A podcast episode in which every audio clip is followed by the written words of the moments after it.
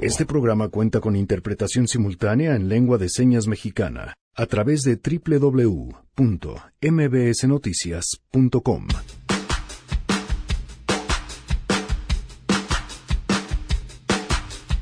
que si los recortes en materia ambiental, que si fue una crisis pues prácticamente eh, hecha a mano a través de una serie de errores, que si en realidad fueron los incendios y pues se juntaron el hambre con las ganas de comer, con las malas condiciones del tiempo, cuáles son las consecuencias. Les preparamos una mesa con especialistas para entender cómo llegamos al problema que tenemos el día de hoy con el medio ambiente y la contaminación en la zona metropolitana del Valle de. Y aun cuando no sobrepasó los 150 puntos para llegar a la contingencia ambiental, tanto en PM10 como en ozono, se decretó una alerta ambiental. Además, tras haber sido identificados de enero a marzo más de 112 mil casos de sarampión en el mundo, ¿qué precauciones debemos de tomar? De eso platicaremos más adelante. La realidad es que ahorita estamos invitando, estamos haciendo una brecha, ¿verdad? Muy estrecha a invitar a toda aquella población que esté dentro de los rangos de edad para la vacunación. Tenemos buenas noticias y más. Quédense, así arrancamos a todo terreno. MBS Radio presenta A Todo Terreno con Pamela Cerdeira.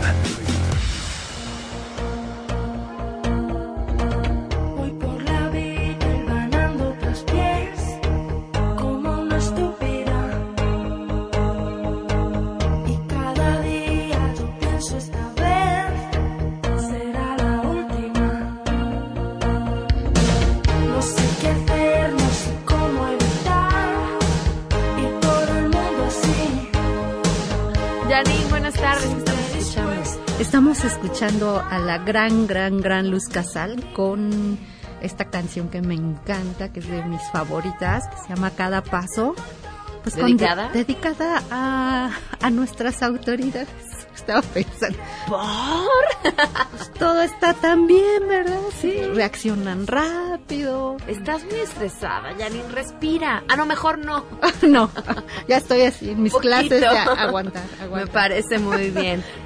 Pero aprovechemos que sea jueves ochentero, ¿te jueves ochentero de recuerdos que nos sigan ¿Y qué quién le dedican así? Me parece muy bien. Arroba Janine MB, sus propuestas.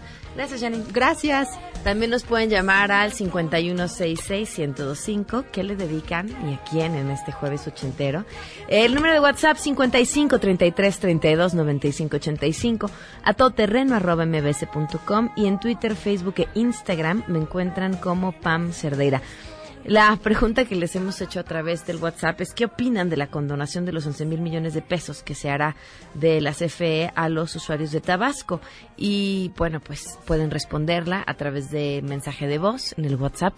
Si ustedes no son parte de la lista de difusión, a quienes todas las mañanas les mandamos la pregunta del día y que vamos a tener, pueden eh, escribirnos al 55 33 32 95 85 y los agregamos a la lista con su nombre para que pues podamos hablarnos de tú por nuestros nombres y a partir de ahí pues estar opinando y ser parte de este programa.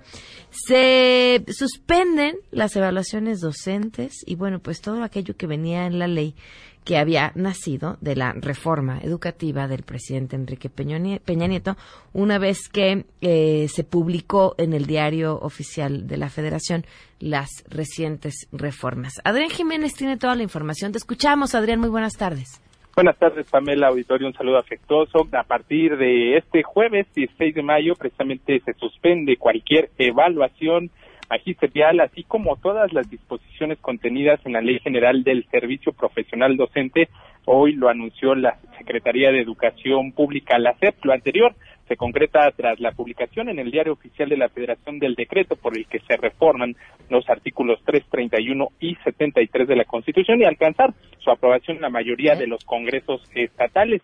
En un comunicado, la CEP informó que de igual manera quedan suspendidos los procesos de admisión, promoción y reconocimiento en tanto se emiten las disposiciones legales correspondientes y el Congreso de la Unión expide la ley para la creación del sistema para la carrera de las maestras y los maestros.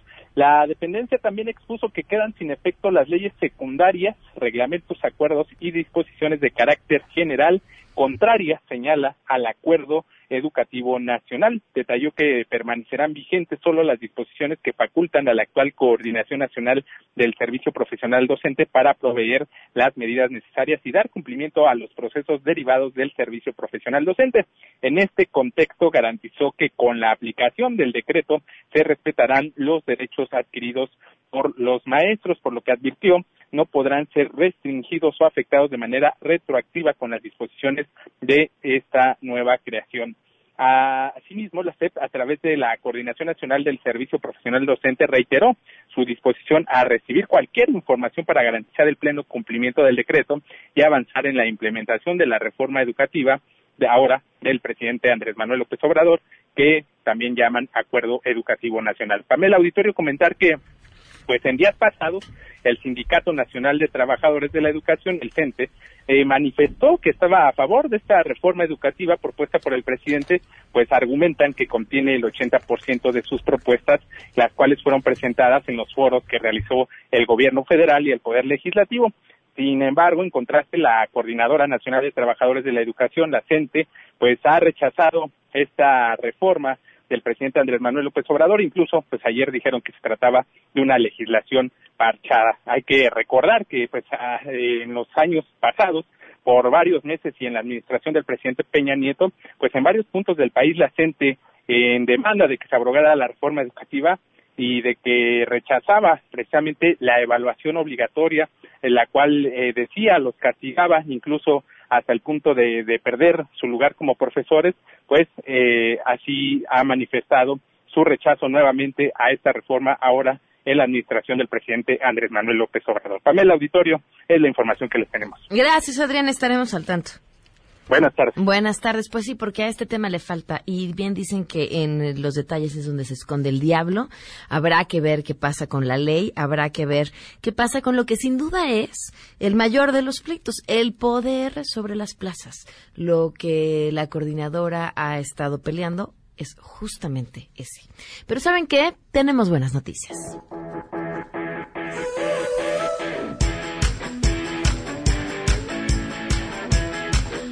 Nos acompaña hoy Daily Parotti, cantante, actriz. Bienvenida, ¿cómo estás? ¿Cómo estás? Un gusto, muchísimas gracias por, por la invitación. Hoy estás preparando una masterclass para los apasionados del teatro musical. Totalmente, la verdad es que estoy muy contenta. Yo vengo trabajando en teatro musical desde que llegué a México hace cuatro años. Ok y he tenido muchísima experiencia en el rubro. No solamente experiencia por haber trabajado eh, en teatro musical, sino también por haber hecho muchos años de estudio previos para poder estar formada para, para una carrera que es muy compleja, que son muchas disciplinas, que no es solo saber cantar bien, sino también hay que saber actuar, hay que saber bailar, hay que saber interpretar. Tiene muchas facetas, ¿no? Entonces, hace unos meses eh, surgió la oportunidad de comenzar con este tipo de masterclass que básicamente se, eh, es para gente, hay diferentes, ¿no? Obviamente hay diferentes niveles. Masterclass justamente le llamamos porque no es para gente que esté queriendo ver si quiere empezar a estudiar teatro musical, sino que es, es para gente definida, que tiene ganas de dedicarse al arte, dedicarse al teatro musical o al teatro o al canto.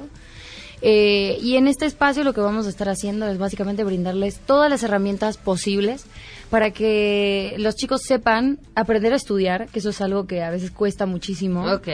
Eh, y también, obviamente, sacar este pánico que a uno le agarra a la hora de las audiciones, ¿no? Que creo que es el, el, peor momento para un artista es tener que enfrentarse a gente que no sabe qué es lo que está buscando, qué es lo que necesitan.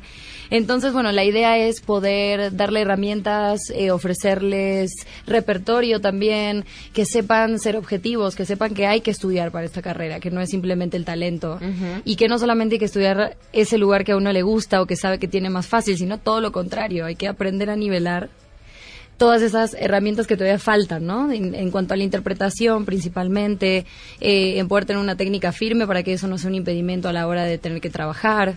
Entonces, la idea es poder brindarles este espacio a la gente que tenga esa curiosidad y esas ganas de poder aprender más eh, sobre este rubro que es muy complejo y que no solamente aprendan lo que hay que hacer para poder quedarse en un musical, sino que después sepan y no los agarre desprevenidos a la hora de tener que ya quedarse quizás en una producción y tener que agarrar una partitura, tener que trabajar en grupo, tener que trabajar con un compañero a la par, con un director que te está diciendo lo que tienes que hacer y no solamente eh, como encerrarnos en lo que en nuestra propia propuesta, que eso sucede mucho.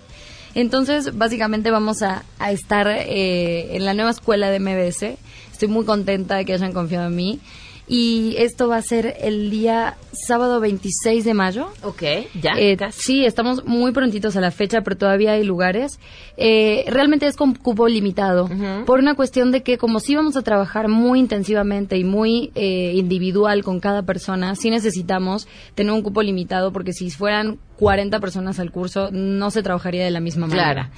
Entonces, hasta ahora todavía tenemos, eh, hay lugares para que puedan venir a disfrutar de esta clase. Yo encantada, para los que no me conocen, eh, bueno, soy Daily Parotti. Eh, acabo de terminar la temporada de Los Miserables en México, interpretando el personaje de Ponín. Y llevo otros protagónicos antes. Eh, fui Mimi en Rent, fui María y Patricia en Hoy No Me Puedo Levantar.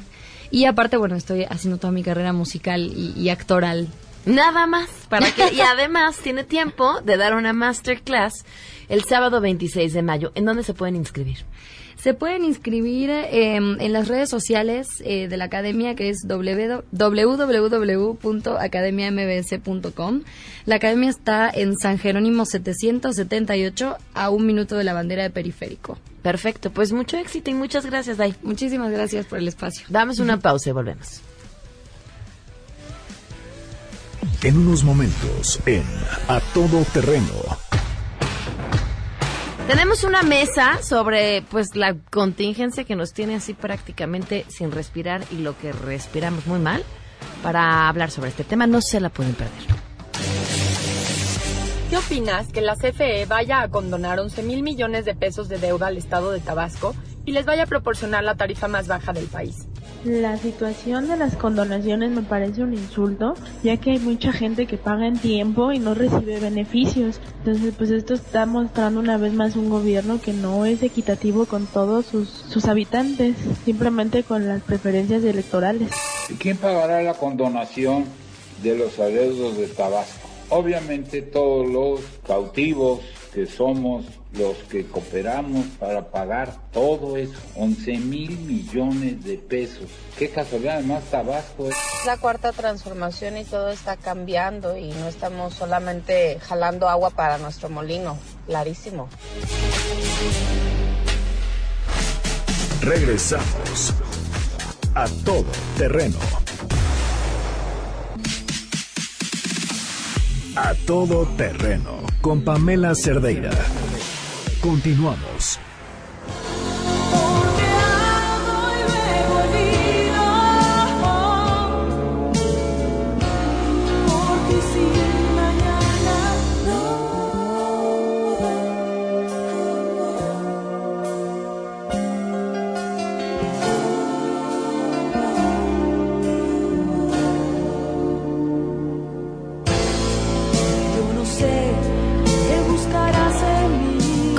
A todo terreno, jueves música ochentera.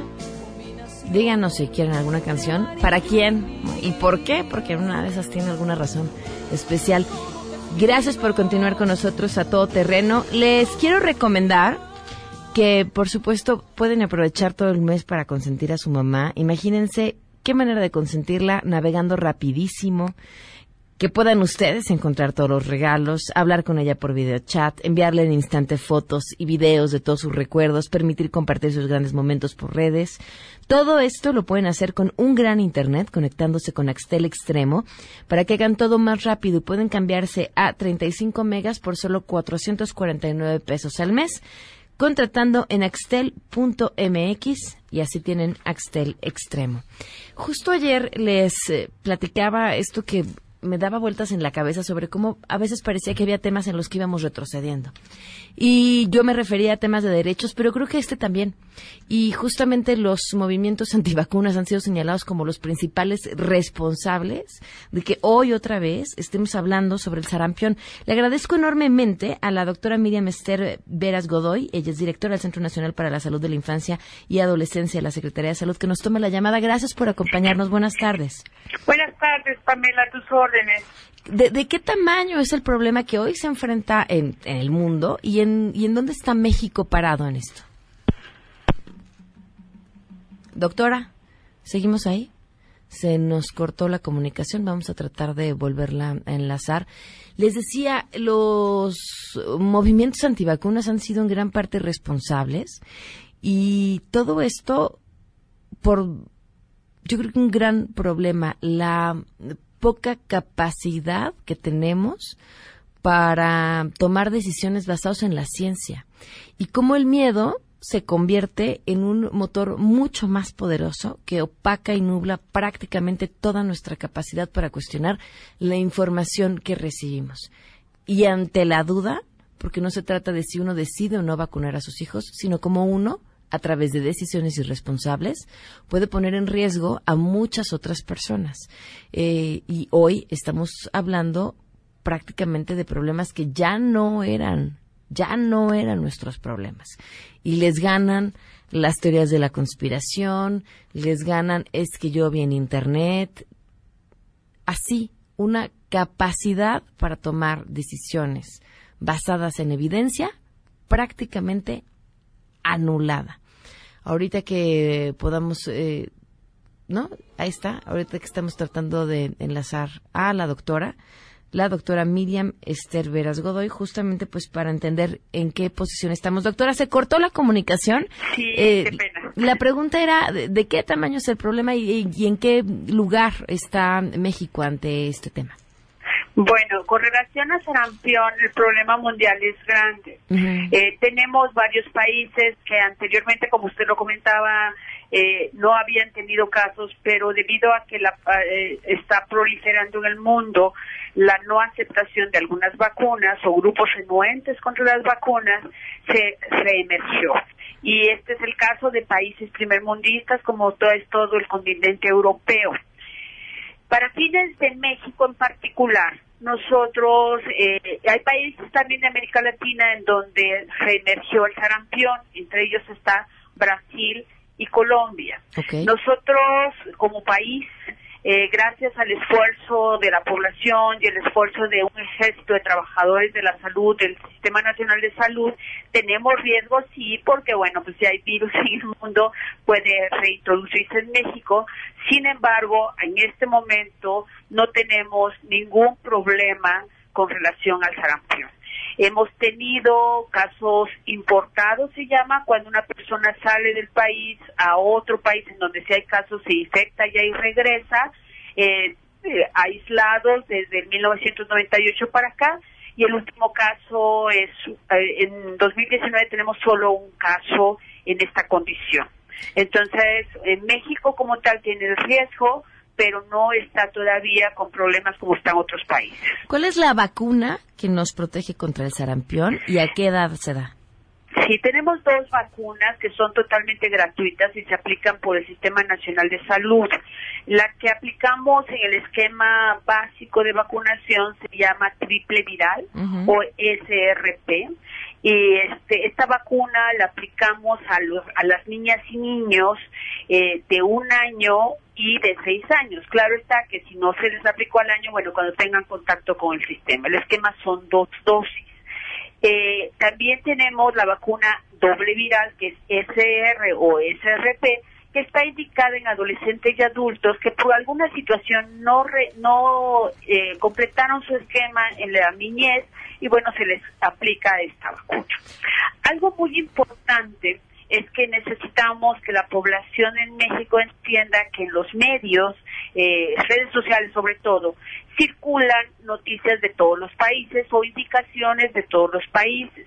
Entonces, la indicación de vacunación depende de cómo están eh, las coberturas y los logros en el país correspondiente.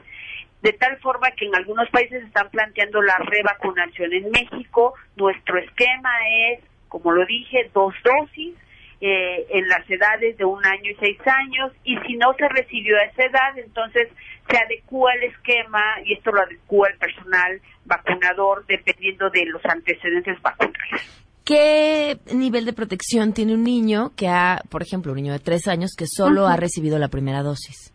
Bueno, eh, está documentado que la primera dosis nos da una probabilidad de respuesta de entre 75 y 80%, por eso aplicamos la segunda dosis que nos lleva a un 95%. Eh, y bueno, este es el, depende del estado nutricio de la persona fundamentalmente. Si alguien no sabe si recibió la vacuna de niño, ¿puede entonces ir por la, la doble viral? Eh, puede ir a la unidad de salud, platicar con el personal de salud y ya ahí le indican qué es lo que corresponde. Sin embargo, eh, en este momento eh, lo que nosotros estamos recomendando es completar los esquemas en los pequeños y solamente si vas a ir a país, vas a viajar a un lugar donde hay casos de sarampión, entonces que te protejas al menos tres semanas antes de acudir, cheques tu esquema o sea, que chequen su esquema de vacunación, si tienen dudas acudan al sistema de salud y les vacunarán si les toca vacunarse, este, dependiendo de sus antecedentes. Ok, o sea, en teoría alguien que sí tuvo el esquema completo en la infancia, aunque vaya a algún lugar con riesgo, ¿no tendría o sí recomiendan que se aplique eh, una protección? No se recomienda la revacunación. Vivimos en un país probabilístico, entonces hay una probabilidad mínima de que pudiera infectarse, pero la vacuna es muy segura y genera, con dosis generamos muy buenas titulaciones protectoras. Bueno, y en el, porque ya estamos hablando de la eh, eh, pequeña probabilidad de que esto sucediera, pero alguien, supongamos, viaja a alguno de estos países y se contagia, ¿cómo sabe que lo que tiene es sarampión y cuáles son los riesgos?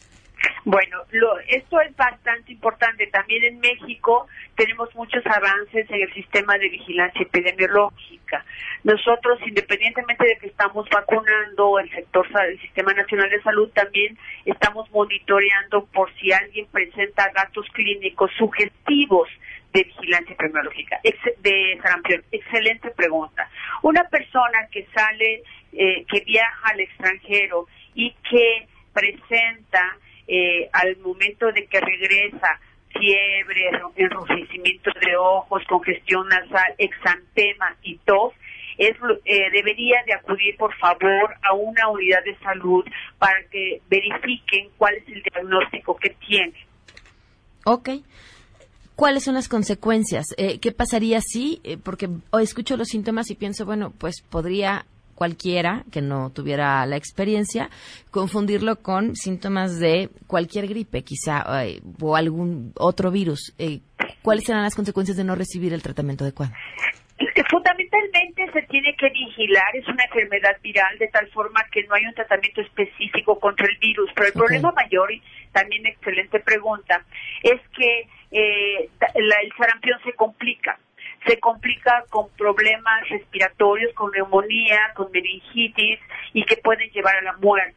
Entonces, por eso es que tenemos que estar monitoreando a las personas que pudieran estar potencialmente infectados y la otra es que también tenemos normas de manejo de sus casos para que no se infecten otras personas. Claro, que es también muy importante. Pues doctora, muchísimas gracias por habernos tomado la llamada. Algo que le parezca importante agregar para que el público lo sepa.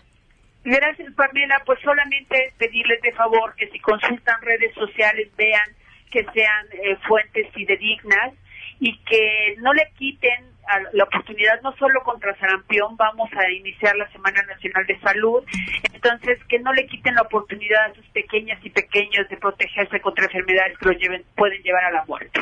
Doctora, ¿hay abasto suficiente de vacunas?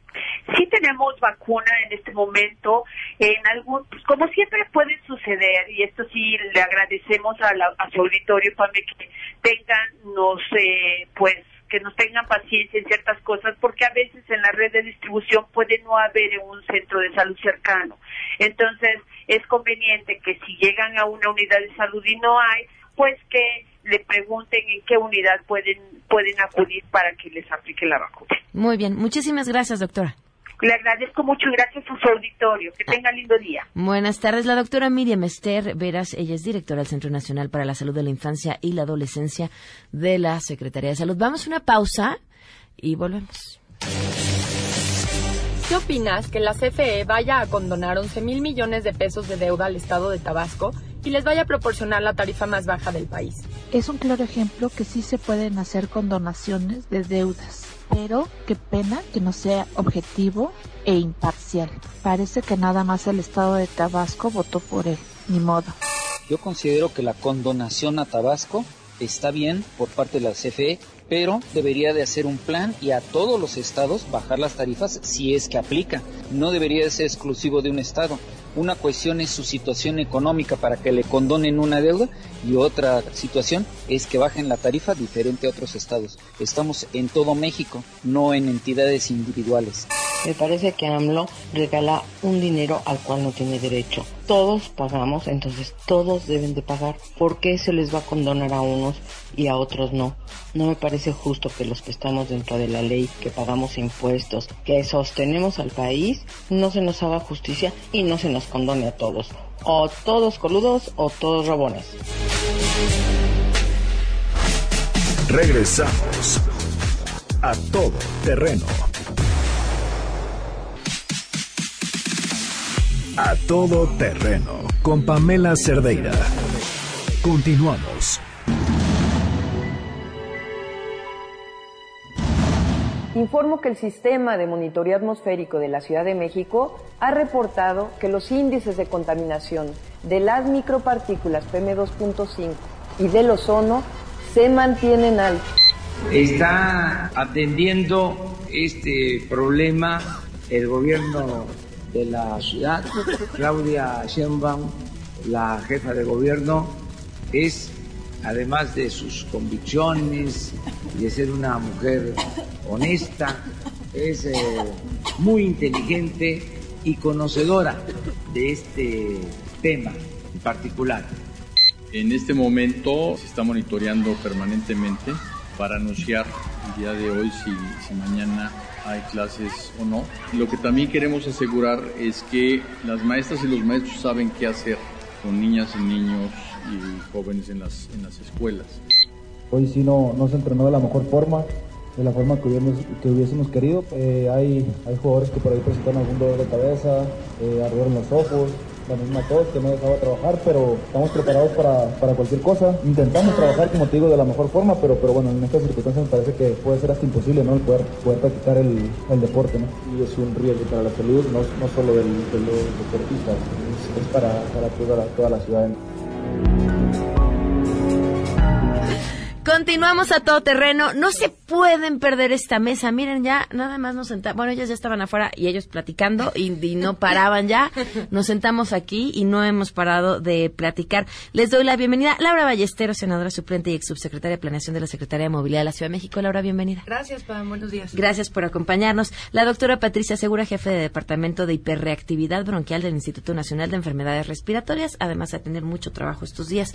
Bienvenida. Gracias por acompañarnos. Gracias, un placer. Margarita Campuzano, directora de comunicaciones del Centro Mexicano de Derecho Ambiental. Bienvenida, Margarita. Gracias, Pamela. También el maestro en ciencias Salvador Blanco Jiménez, subdirector de investigación sobre contaminación atmosférica del Instituto Nacional de Ecología y Cambio Climático. Bienvenido.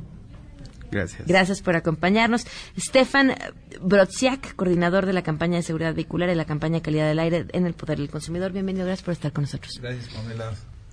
Les decía, pues yo creo que la, la primera pregunta que nos hacemos es, ¿por qué estamos en la que estamos ahorita? ¿Quién quiere arrancar? Pues mira, eh, la calidad del aire eh, en, durante el año tiene dos épocas que, que son eh, malas. La época seca caliente que va de marzo a mayo eh, y la época seca fría que va de octubre a diciembre. En el caso de la época seca caliente tenemos mucha radiación solar, tenemos eh, poco poco aire o poco viento. Entonces todo el tiempo la actividad humana está generando estos contaminantes.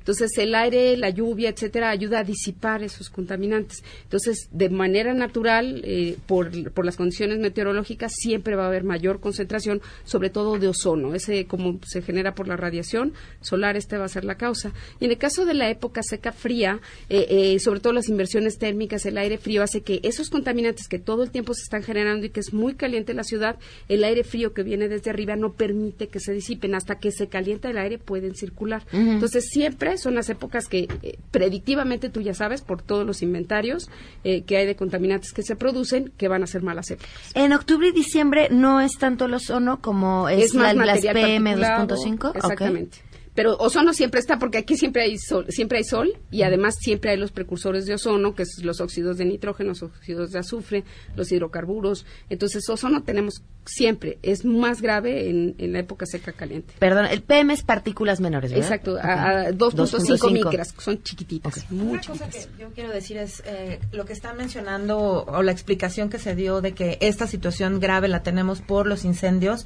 Es importante señalar que mm, esta situación no va a disminuir, es decir, es, sí tenemos que hacer el vínculo con cambio climático y entender que estos incendios van a ocurrir de manera frecuente y cada vez con mayor intensidad.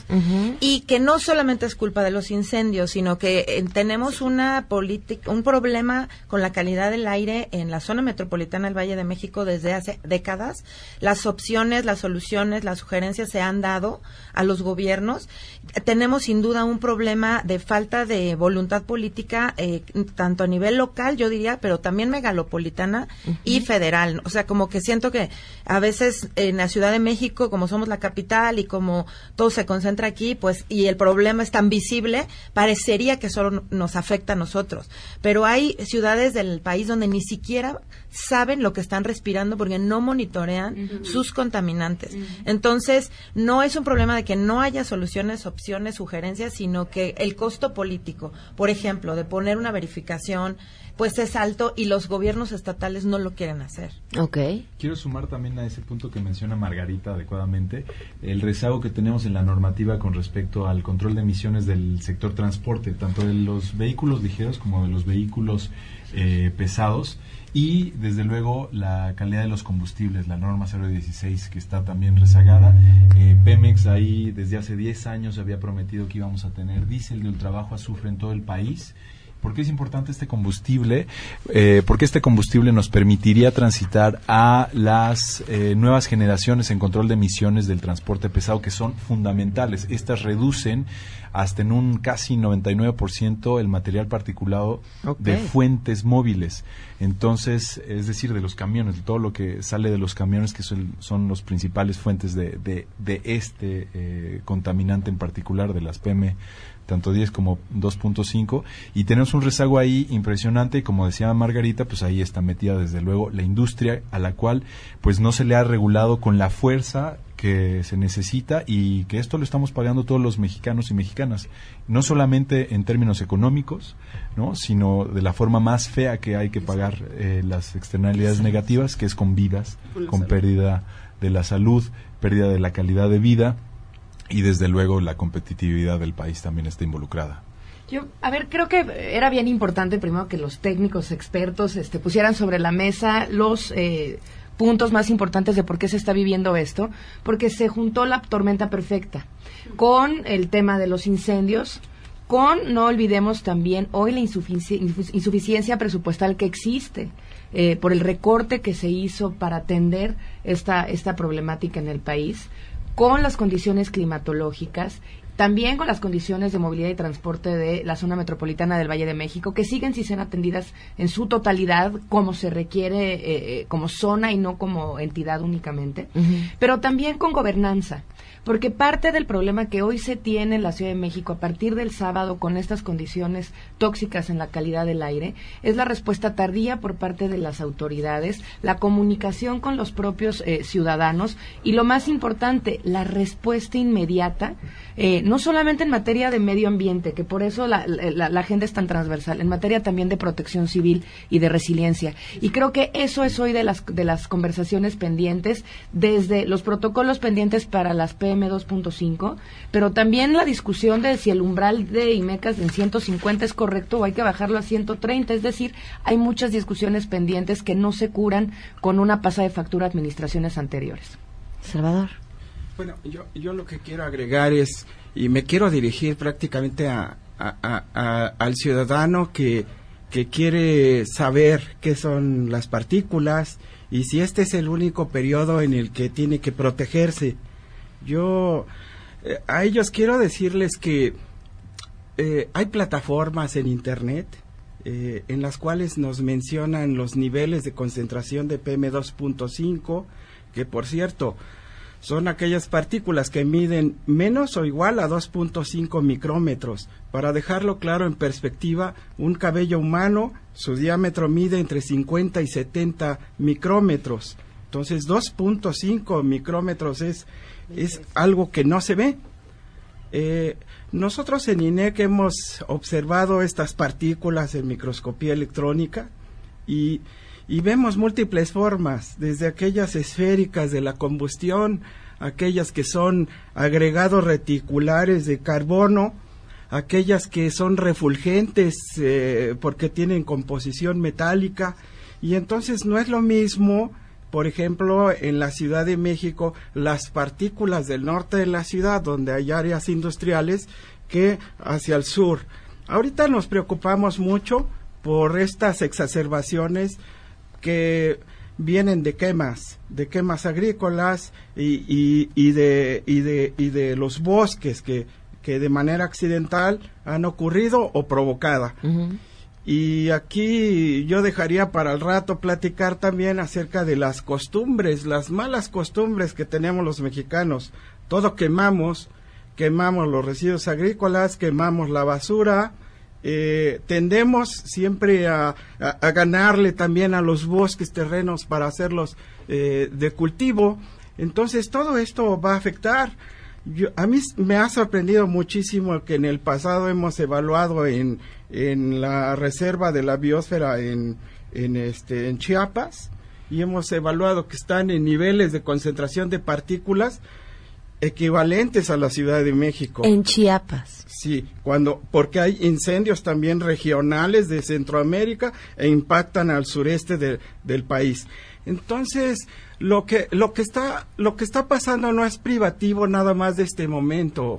Ocurre de manera cíclica en época de estiaje, pero además a lo largo del año la gente está quemando basura, está quemando, usa pirotecnia, ah. lo cual también debe de, de, quizá prohibirse. Y además otra una serie de costumbres muy muy malas que tenemos. Por ejemplo yo veo aquí en esta sala que hay alfombra. La alfombra debe de estar prohibida en nuestro país porque ahí aloja partículas pasamos, se resuspende, aloja no solamente aquellas partículas tóxicas de contaminantes, sino también de, de, microorganismos, hay hongos, bacterias, pedazos de bacterias que nos producen. Yo ya me voy con permiso y los dejo haciendo su mesa. La, ignorancia es la felicidad. En INEC, desde hace dos décadas, eh, nos dedicamos también, eh, no nada más en esta época del año, sino siempre, a, ver qué es lo que contienen esas partículas. ¿Qué tienen? ¿Cuántos metales pesados? ¿Cuánto carbono orgánico? Niveles de, que nos indican cuál es la conversión de gas a partícula de estos sulfatos que, que vienen de la combustión industrial o incluso también del, de, del azufre de las gasolinas. Hay una conversión, se emite por los escapes y entonces se convierte en partículas que son las que respiramos. Yo, este, en particular, he tenido la fortuna que desde hace más de 25 años he estado analizando las partículas desde su composición que altera los genes, produce cáncer, ¿sí?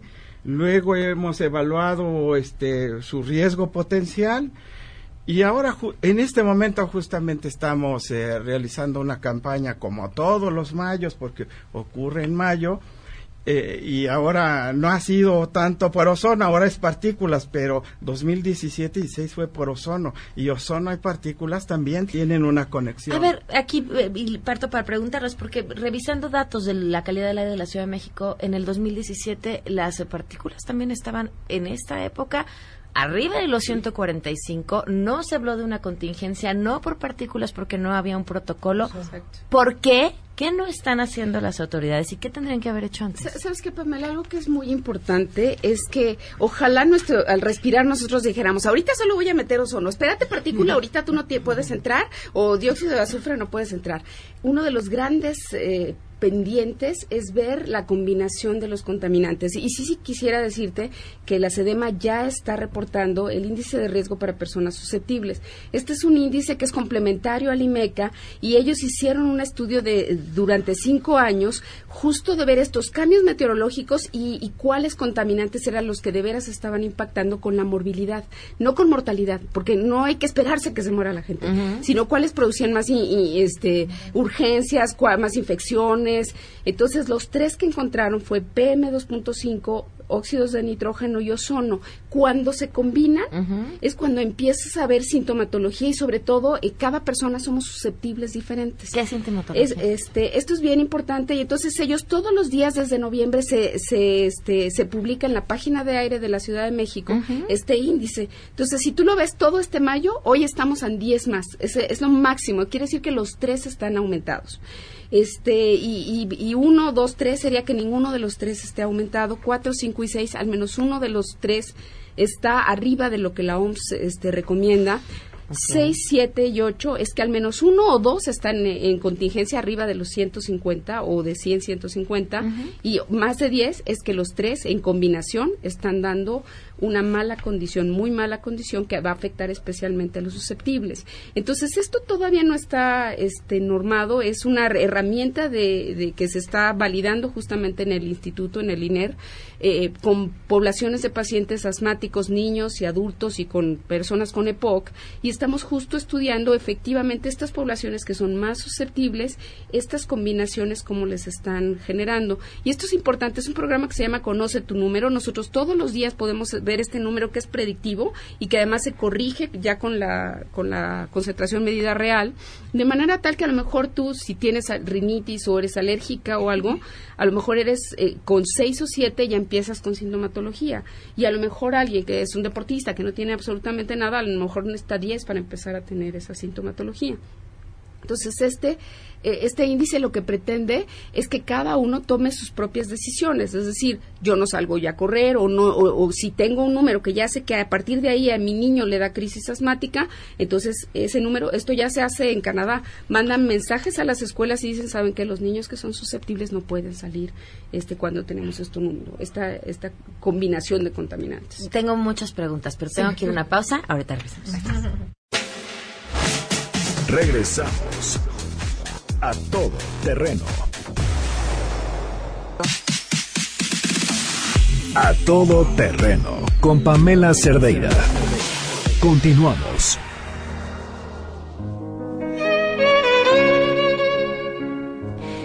Interesante este, este dato que nos comentabas en la página www.aire.cdmx.gov.mx y dice conoce tu número INER y ahí habla de los riesgos y las recomendaciones para la población susceptible. Eh, comentabas, no han hecho lo que les hemos recomendado. ¿Qué les han recomendado? Mira, desde hace más de una década, el doctor Mario Molina, nuestro premio Nobel de Química, e hizo un documento que, donde decía qué pasos o qué recomendaciones había que hacer para mejorar la calidad del aire en la zona metropolitana. Y hablaba de cosas como el hoy no circula, la verificación, combustibles limpios, es decir, lo que mencionaba Estefan de eh, diésel de ultra bajo azufre, es decir, con 15 partículas por millón, con versus las más de 100 o 500 que algunos eh, diésels tienen. Eh, entre otras cosas, hablaba de esta coordinación metropolitana, hablaba de normas, de, elevar o hacer más estrictas las normas que miden la, la calidad del aire, las emisiones que, que, se pueden lanzar, digamos, a la atmósfera, porque eh, resulta que México tiene normas muy laxas en comparación con lo que manda la OMS y lo que mandan y lo que sucede en otros países. Cuando en otros países te dicen ya tenemos regular o mala calidad del aire, aquí ya estamos casi casi ahogándonos, ¿no? Entonces, eh, eso, todo eso él lo recomendó, pero de una forma integral. Es que eso es muy importante resaltarlo, porque se tomaron una que otra cosa. Por ejemplo, implementamos en las verificaciones, ¿no? Pues con muchos errores, con altos niveles de corrupción, se implementó el hoy no circula. Sin embargo, no se ha implementado una política de movilidad a largo plazo, con claridad. Por ejemplo, te dicen simplemente, sí, verifica, sí, este, súbete a la bicicleta, bájate del coche, pero mira, aquí está un segundo piso para que vayas con tu auto, pero te quito la tenencia para que te cueste menos tener un coche. Entonces el ciudadano dice, pues me subo al coche o me bajo del coche porque pues todo me lo están haciendo fácil para que yo tenga coche y sin embargo, si me quiero subir al transporte público, es sucio, este, es inseguro, está en mala condición. Entonces, no, no tenemos esa visión de movilidad urbana que queremos ni para el país ni para las ciudades, ¿no? ¿Cuáles son los retos? Eh, porque además esa fue tu área, Laura, en, en, implementarlos y también desde el punto de vista de la verificación, porque decían, recordábamos la contingencia pasada, ahora sí, camión que veamos echando humo negro lo vamos a detener. Y no pasó, lo seguimos viendo. Mira, hay un tema muy importante que poner sobre la mesa, sobre todo cuando estamos buscando soluciones por parte de las autoridades, sin importar el color que tengan o la ideología que persigan.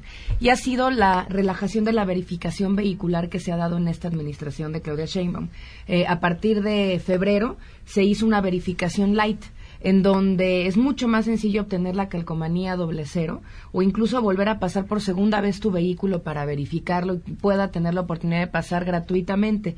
Esto se calcula que está impactando en eh, una salida de circulación, o sea, hacia las calles, pues, o sea, agrega 200 mil autos eh, a circular esta verificación light que aunado a las condiciones climatológicas, que aunado al cambio climático, que aunado a las condiciones de la zona metropolitana, va a seguir impactando en, eh, en los índices, por supuesto, y en la toxicidad de la calidad del aire.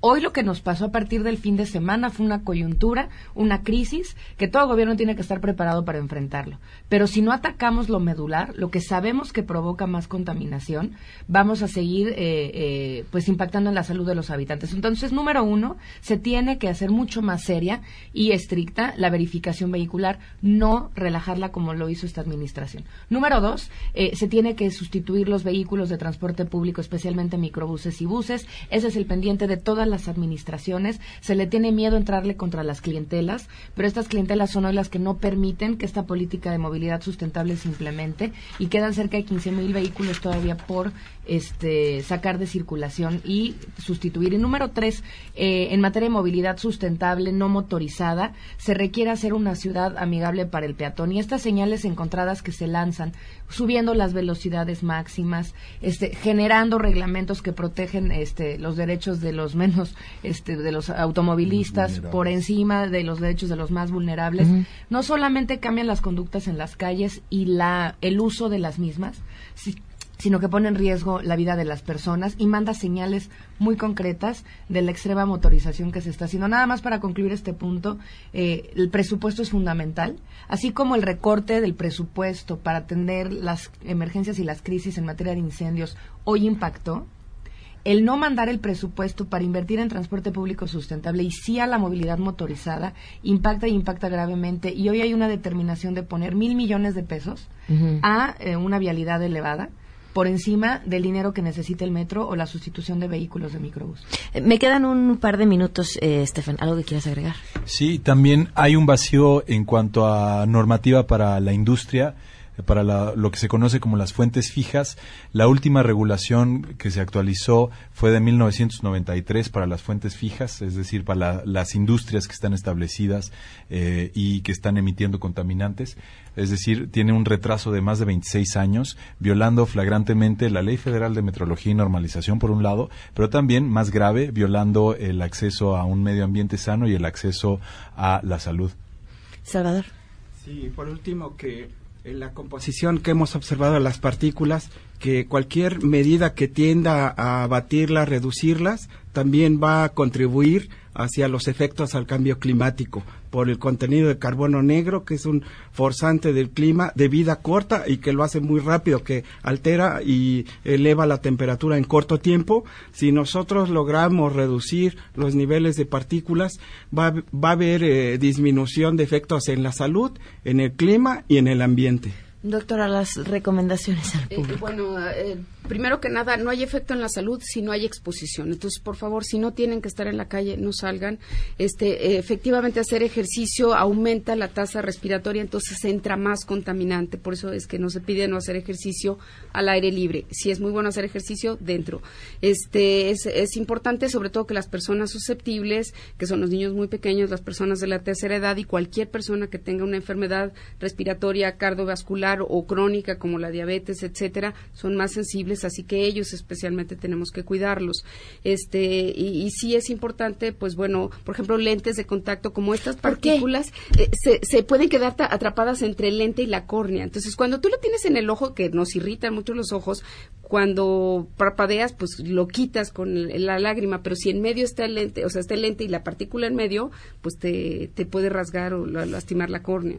Entonces, por eso es que es la recomendación de no utilizar lentes de contacto, este, comer frutas y verduras que tienen antioxidantes y esos nos fortalecen al sistema, eh, a, la- a las de sistemas de defensa, porque la mayoría de estas partículas lo que genera es estrés oxidante, o sea, causa, eh, daña a todos nuestros epitelios, ¿no? Entonces, este, pues esto es importante, pero sí, súper importante, de verdad.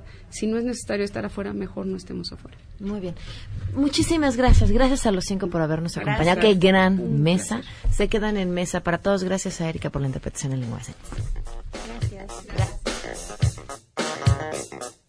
Yo flecha por polen, flecha déjala soplar, flecha agua sube. MBS Radio presentó A Todo Terreno con Pamela Cerdeira, donde la noticia eres tú.